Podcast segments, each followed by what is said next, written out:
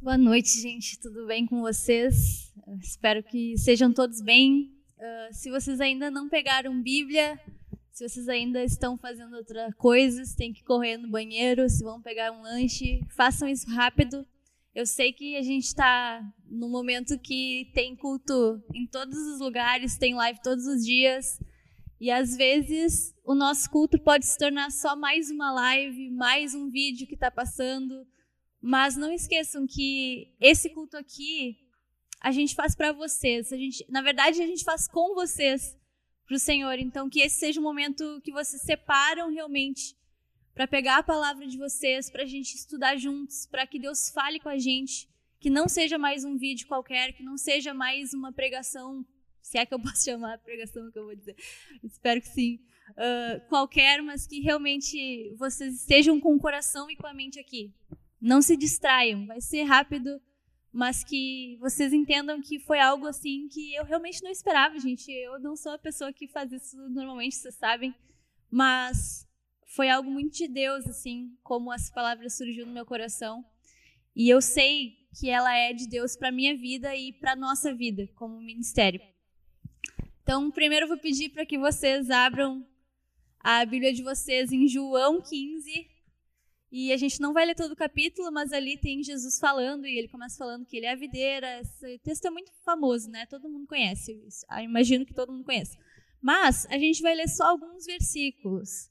Começando ali no João 15, 4. Eu estou com uma Bíblia aqui, mas vocês vão me ver olhando para um papel, porque eu gostei mais de outra versão que eu não tenho a Bíblia. Então eu estou lendo aqui.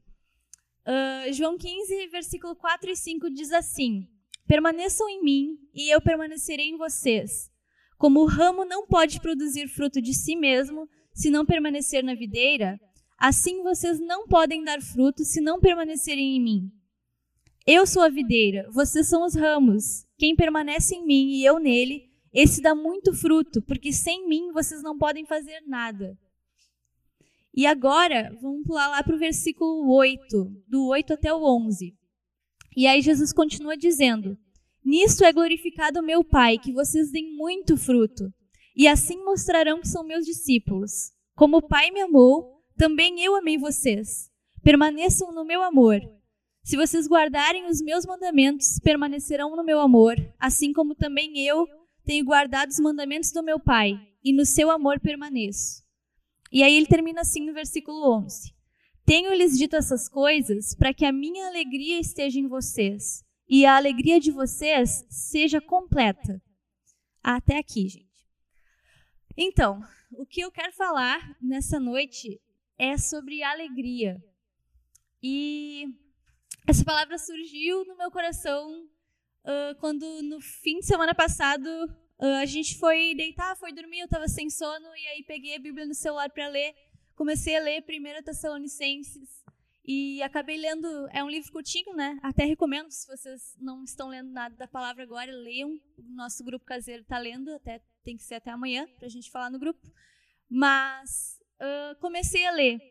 E aí naquela noite Deus começou a falar comigo assim, não dessa forma, meu Deus, falou comigo, me deu uma palavra, mas começou a me chamar a atenção a respeito daquela igreja e a respeito do relacionamento de Paulo com aquela igreja.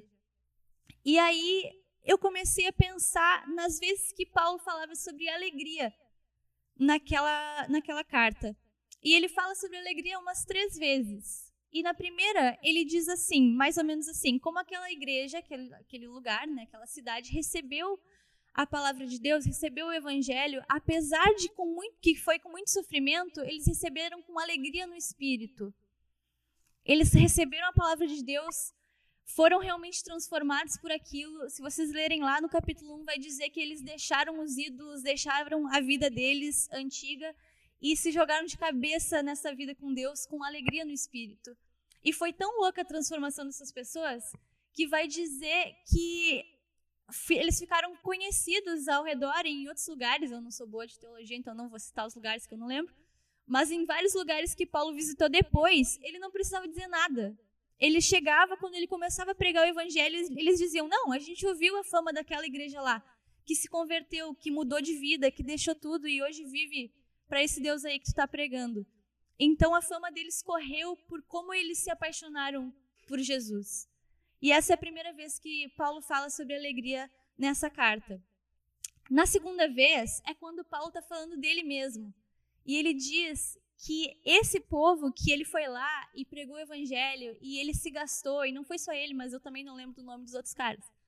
Mas ele e outras pessoas. Vocês lembram do nome? Alguém sabe? Timóteo e. Tá, Silvano, tá. Também foram com eles. E ele fala como eles estavam felizes e como essa igreja que eles foram lá e ensinaram e gastaram tempo e trataram as pessoas como eles eram motivo de alegria na vida deles, porque eles viam o fruto do que o Espírito Santo estava fazendo na vida dessas pessoas. E isso gerava alegria neles. E por último, no fim da carta, já lá no capítulo 5, Paulo fala uh, algumas recomendações. Apesar de que aquela igreja, se vocês lerem, ela é muito inspiradora, porque eles eram. Eles tinham entendido muitas coisas de Deus, eles já tinham uma postura de, de cristãos maduros, eles amavam as pessoas, eles eram corretos, eles abandonaram as práticas erradas da vida deles. E Paulo termina dando algumas recomendações e, eles, e aí ele diz algumas coisas, tipo, orem sem cessar, não retribuam mal por mal, uh, sejam sempre gratos a Deus. E ele termina dizendo assim, ó, estejam sempre alegres. E aí eu fiquei pensando, né? Eu lá, domingo de noite, lendo esse livro, eu fiquei pensando, estejam sempre alegres. O que, que será que Paulo realmente quis dizer com isso? Porque quando a gente vai lendo tanto sobre essa uh, igreja quanto sobre Paulo, a gente sabe que eles passaram por muitas coisas difíceis. Ele mesmo disse que eles receberam com alegria apesar do sofrimento. Então, não é que eles estavam num momento fácil da vida ou que a situação uh, na cidade daquela época fosse boa, particularmente, ou tranquila. Mas, mesmo assim, ele recomenda para que eles estivessem sempre alegres. E aí eu comecei a pensar em algumas perguntas e eu queria convidar vocês a se perguntarem essas coisas também. E como a gente não precisa responder para outra pessoa, sejam completamente sinceros com vocês mesmos. E a primeira pergunta que veio na minha mente, no meu coração, foi: será que as pessoas que me conhecem me consideram uma pessoa alegre? Será que as pessoas que me conhecem do trabalho, da escola, para quem não sabe, eu sou professora, então muita gente me conhece da escola que eu trabalho, porque eu também estudei lá. Uh, ou até da igreja, ou as pessoas da minha família que eu não convivo tanto. Será que essas pessoas, quando pensam em mim, elas têm uma lembrança de mim como alguém alegre ou não? E a outra pergunta uh, que veio na minha mente foi: que motivos são esses que eu tenho para me alegrar? Porque ele disse ali, estejam sempre alegres, mas ele não explica muito o porquê e, e, e como, né? Como é que a gente vai estar sempre alegre? Então eu pensei nisso. Será que eu tenho um motivo para me alegrar? E se eu tenho, que motivo é esse? Qual deve ser a motivação da minha alegria? E aí, quando eu comecei a pensar sobre isso, uh, a gente teve a reunião quarta, e aí uh, eu não tinha. Na verdade, eu só tinha lido o livro de Tessalonicenses, mas eu não tinha pensado em uma palavra ou de compartilhar alguma coisa sobre isso. Mas a gente estava na reunião e veio essa palavra, só a palavra alegria na minha mente na hora, veio só a palavra alegria. E eu fiquei pensando, nossa, que momento para falar de alegria, né? Porque a gente está no meio desse ano que para muitos está sendo um ano muito difícil tipo, no mundo todo a gente vê tantas coisas acontecendo e a gente recebe notícias horríveis todos os dias, não só sobre doença, mas sobre milhares de coisas que eu não vou nem estar aqui, mas que vocês sabem e têm recebido essas notícias também, de coisas que estão acontecendo. E eu fiquei pensando, será que falar sobre alegria nesse momento não é querer que as que as pessoas não olhem para essas coisas e ignorem até o que o mundo realmente está passando? Será que eu posso dizer estejam sempre alegres quando tem tantas coisas ruins no mundo? E talvez até na nossa vida pessoal, que, que estamos em casa, que não podemos nos ver, que talvez a gente se sente sozinho e tantas outras coisas que vocês podem estar passando. Será que eu posso chegar aqui, sentar e dizer, não, estejam sempre alegres? Sabe? Eu fiquei com isso no meu coração. E o que eu queria dizer para vocês é que eu não quero de forma nenhuma menosprezar o que vocês podem estar passando e nem o que vocês podem estar sentindo.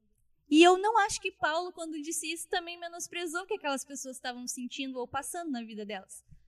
Então, talvez tu pense, ah, é fácil dizer estejam sempre alegres quando tu não conhece os meus pais, ou quando tu não está passando por isso, ou quando tu não tem ninguém doente na família, e mil outras coisas que vocês poderiam pensar e dizer para mim.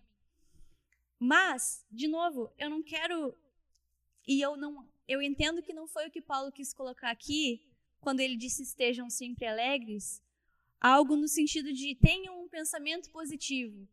Deixem todas as coisas ruins numa caixinha e finjam que nada de ruim está acontecendo. Ou ignorem os problemas de vocês, sejam sempre alegres, porque isso pode acabar se tornando, na verdade, só uma máscara. E a gente vê muitas vezes, especialmente nas redes sociais, no Instagram e etc., pessoas que parecem sempre alegres, que compartilham momentos alegres, mas que na verdade não vivem isso ou não estão vivendo isso naquele momento.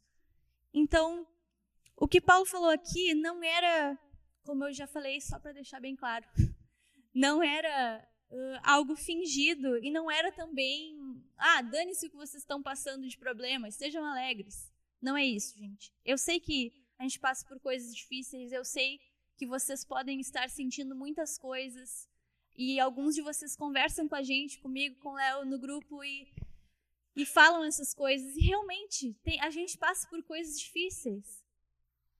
E eu não quero menosprezar isso.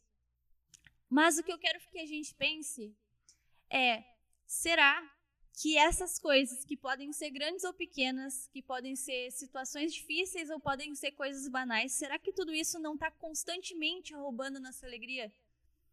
Será que eu já não tenho minha alegria roubada tantas vezes que eu nem sou mais considerada uma pessoa alegre pelas outras pessoas?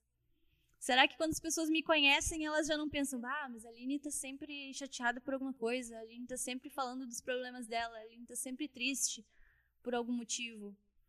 E eu quero que vocês sejam sinceros nesse sentido, porque eu posso olhar para minha adolescência e ver que eu não era uma pessoa alegre.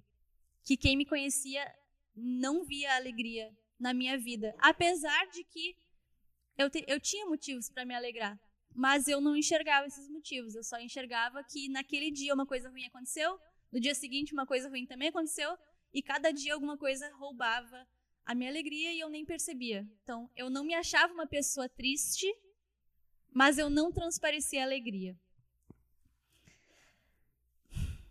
E aí, se a gente se deu conta que a gente é essa pessoa que está mal-humorada, que está triste, que tem, sei lá, amarguras no nosso coração, isso não é coisa só de gente mais velha, gente. Se a gente se deu conta que constantemente as coisas, as situações da nossa vida ou do mundo roubam a nossa alegria, eu quero fazer outra pergunta, que é: qual é o momento então que a gente vai ser alegre? O que que precisa? Qual é a situação assim perfeita para que eu pense, tá, agora eu tenho motivos para ser alegre? Será que é quando nada estiver saindo do nosso controle? Será que é quando não tiver nada que não foi resolvido? Se todos os nossos problemas forem resolvidos, a gente tiver todas as respostas, aí sim eu vou poder me alegrar porque tá tudo bem.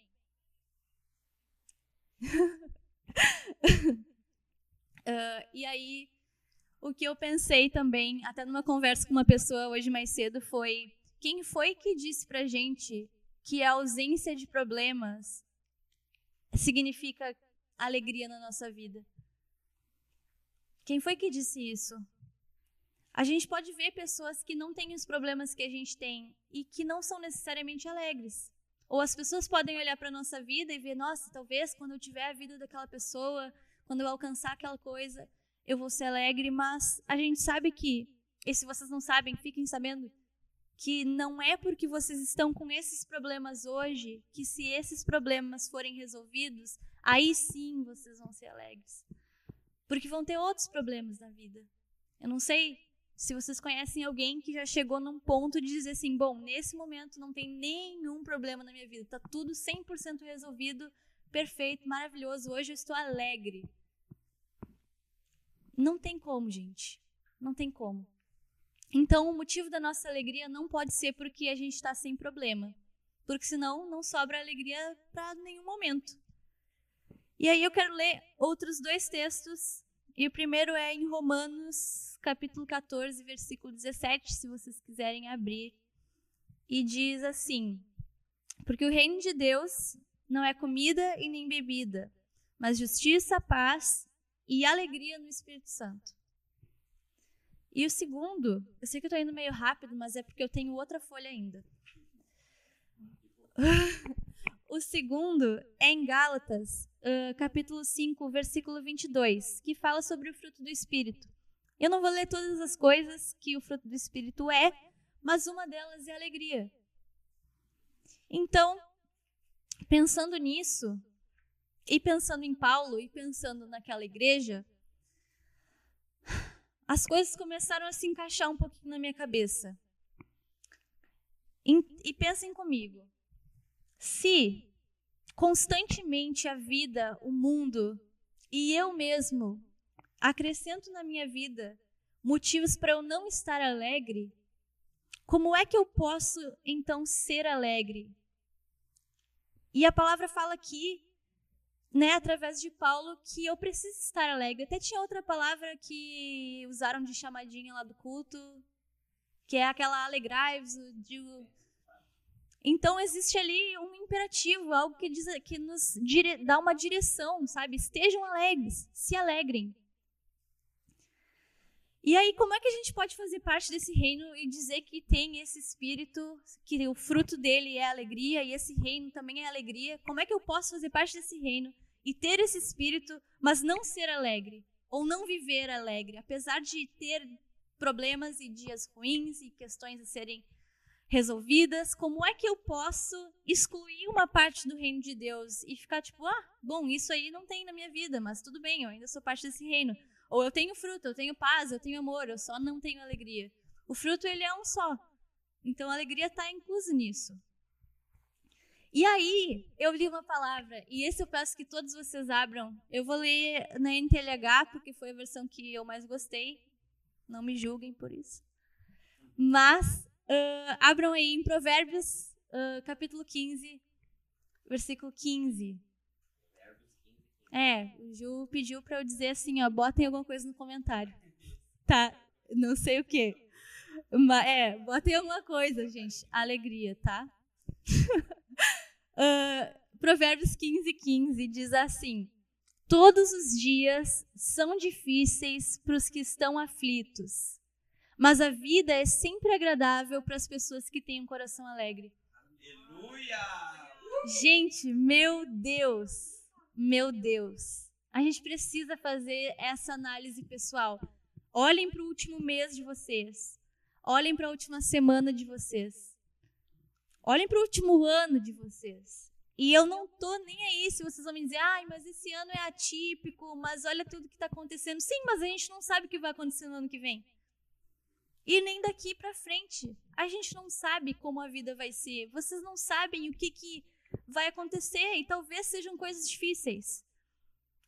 Então, se eu olho para minha vida e eu acho que a maioria dos dias tem sido difíceis, e eu acho que a maioria dos dias eu não tenho motivos para estar alegre, e deixa eu falar uma coisa, se vocês não conseguem ver isso na vida de vocês, pensem bem, sabe? Porque a gente que acompanha vocês, a gente que conversa com vocês, pode dizer que nem sempre a gente está escolhendo ver os motivos que a gente tem para estar alegres. Às vezes a gente está vendo todos os motivos para não estar alegres. Tá, chegamos aqui então. E talvez até aqui vocês pensaram, ok, Aline, me dei conta de que eu não tenho vivido uma vida alegre, me dei conta de que as coisas têm roubado a minha alegria, mas eu quero viver uma vida alegre. Eu quero olhar para as coisas que devem alegrar o meu coração. Eu não quero deixar que a minha alegria seja roubada. O que é que eu faço? Eu não posso simplesmente forçar um sentimento. Eu não posso fingir que eu tô alegre quando eu não tô. Certo? Concordo com vocês nesse sentido. Não posso mesmo. Mas o que a gente precisa é buscar o real motivo para a gente estar alegre. Porque talvez eu não esteja alegre porque eu não estou vendo motivo para estar alegre. E aí, na semana passada, quem estava no nosso culto do Zoom, a gente falou sobre ter bons olhos, sabe? Como muitas vezes, se nós temos maus olhos, tudo parece ruim na nossa vida. E se nós temos bons olhos e entendemos que Deus tem um propósito em todas as coisas, a gente consegue se alegrar sabendo que Deus está no controle. Então, a palavra fala muito, e eu depois, quando pensei nessa palavra, comecei a ver todas as vezes na Bíblia que falava alegria, e são muitas, e muito diz: alegrem-se no Senhor. Alegre-se no Senhor. E aí Jesus disse assim: alegrem-se porque o nome de vocês está escrito nos céus. E aí Davi, quando estava sendo perseguido lá por Saul e se escondendo e tudo mais, disse assim: ó, eu porém cantarei a tua força. Pela manhã louvarei com alegria a tua misericórdia, pois tu tens sido alto refúgio e proteção no dia da minha angústia. Então, esses é, esse homem, e aqui Jesus falando, né, depois para os discípulos que tinham expulsado demônios, mas ele disse: alegrem, porque o nome de vocês está escrito no livro da vida, está escrito nos céus. Ele nos dá motivos para se alegrar. Então, se tu entende quem tu era e o que Deus fez por ti, e da onde ele te tirou, que nem o Gil falou ali, da onde Deus tirou ele, salvou ele, ele poderia ter morrido. Isso é a alegria, isso é a nossa alegria. E eu sei, porque eu vivi uma adolescência uh, sem Deus, apesar de ter crescido num lar cristão. Eu escolhi sair e eu escolhi viver outras coisas e eu cheguei num ponto que eu não tinha alegria. E eu estava fazendo tudo o que eu achava que eu queria. Eu achava que eu queria, eu, ou eu estava buscando alegria nessas coisas, ou eu estava me distraindo do fato de que eu não era alegre. Mas um dia isso mudou na minha vida. Então hoje, quando eu penso nessa palavra de me alegrar no Senhor, eu sei o que Ele fez na minha vida. E então eu sei o que é essa alegria.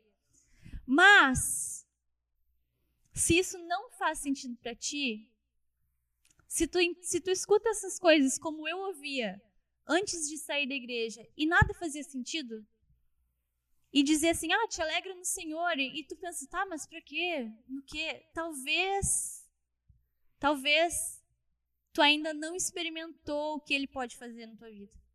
Talvez. E isso a gente também precisa ser sincero e dizer, tá, Deus, talvez eu te conheça de ouvir falar. Sabe? Talvez eu ainda não tive essa, essa experiência de ver, meu Deus, onde é que eu estaria hoje se não fosse por ti?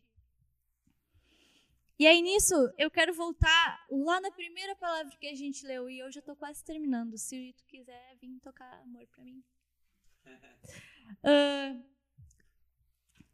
Eu quero voltar lá na palavra. Passa. Ah, lá na palavra que a gente começou. E Jesus diz assim: Vocês não podem dar fruto se não permanecerem em mim. Sem mim, vocês não podem fazer nada. Eu sou a videira e vocês são os ramos. Os ramos não dão fruto por conta própria se eles não estiverem na videira. E se a gente entendeu aqui pela palavra que alegria é um fruto do Espírito, eu realmente não posso querer produzir isso na minha vida do nada. Eu não posso querer fingir até isso se tornar verdade. Eu não posso querer fazer coisas na minha força achando que isso vai ser o suficiente para eu me sentir alegre, porque isso vai ser temporário. É por isso que o que a Bíblia está nos falando aqui é que a nossa alegria ela está guardada em algo que não muda, em que é algo que é imutável, que não está sujeito às condições e às mudanças das circunstâncias. E se a gente entender isso nessa noite, isso pode mudar a nossa vida. Mas se a gente não entender, vocês podem só pensar que tudo que eu falei vocês já sabem. E eu sei que eu não falei nada de novo, porque eu só falei as coisas que estavam ali na Bíblia. Então, o que eu peço para vocês nessa hora, assim, ó, é que vocês sejam sinceros no coração de vocês. Como é que tem sido os dias? Como é que tem sido esse ano? Será que tudo isso não me abalou de verdade? Eu não tenho me isolado e não tenho pensado, ah, eu não tenho vontade nem de orar, nem de ler, eu me sinto sozinho. Se as pessoas vêm falar comigo, eu não tenho nada para oferecer, nada para compartilhar. Ou eu não sinto que eu tenho essa alegria no Senhor, eu não tenho um testemunho do que Ele fez na minha vida. Se essa é a situação de vocês, gente, o que eu quero pedir é assim, que vocês não se sintam mal por isso. Porque talvez essa tenha sido a noite e esse tenha sido exatamente o motivo pelo qual Deus falou com a gente sobre essa palavra de alegria, sabe? Porque a gente tem motivo para se alegrar. E o motivo é que ele já fez tudo que precisava ser feito para nos proporcionar esse momento. Se a gente não viveu ainda uma experiência com ele, a gente pode decidir hoje viver. Se a gente já viveu e esqueceu disso e parou de ser grato e parou de ver isso como um motivo para ter alegria, eu posso pedir perdão hoje para Deus e dizer: Deus, me perdoa, porque até agora eu tinha todos os motivos para estar alegre, porque eu sei o que tu fez na minha vida e eu escolhi olhar para as outras coisas. E é isso, gente. Era isso que eu tinha para compartilhar. Eu peço que nessa hora, assim, vocês fechem os olhos aí e falem com o Senhor. Falem com o Senhor, vocês e Deus, assim, e que o Espírito Santo toque no coração de vocês. Se vocês não têm vivido essa alegria de quem está nesse reino, de quem tem o Espírito Santo, que nessa noite vocês entendam que isso faz parte de ser um cristão. Eu não posso eu não posso dizer que eu conheço a Deus e viver uma vida miserável, viver uma vida medíocre, viver uma vida infeliz. Porque talvez as condições não estão como eu gostaria, não são favoráveis a mim, ou porque eu estou com medo, ou porque algo ruim está acontecendo na minha vida. De novo, eu não estou menosprezando todas as situações difíceis que vocês podem estar tá passando. Não estou. O que eu estou dizendo é, apesar disso, a gente tem sim motivos para se alegrar. E isso a gente precisa lembrar todos os dias. Porque senão a gente vai ser que nem aquela pessoa aflita ali de Provérbios, que todos os dias parecem difíceis, todos os dias parecem ruins. Certo? Então, vou chamar o Gil para orar pela gente.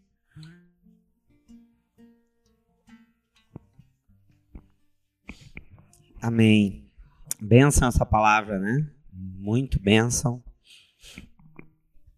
E essa palavra tem falado com nós, né, em todos os aspectos, assim como a Aline falou, a gente compartilhou, né, sobre os nossos olhos. Se nossos olhos forem bons, a gente vai poder enxergar em tudo isso e nos alegrarmos.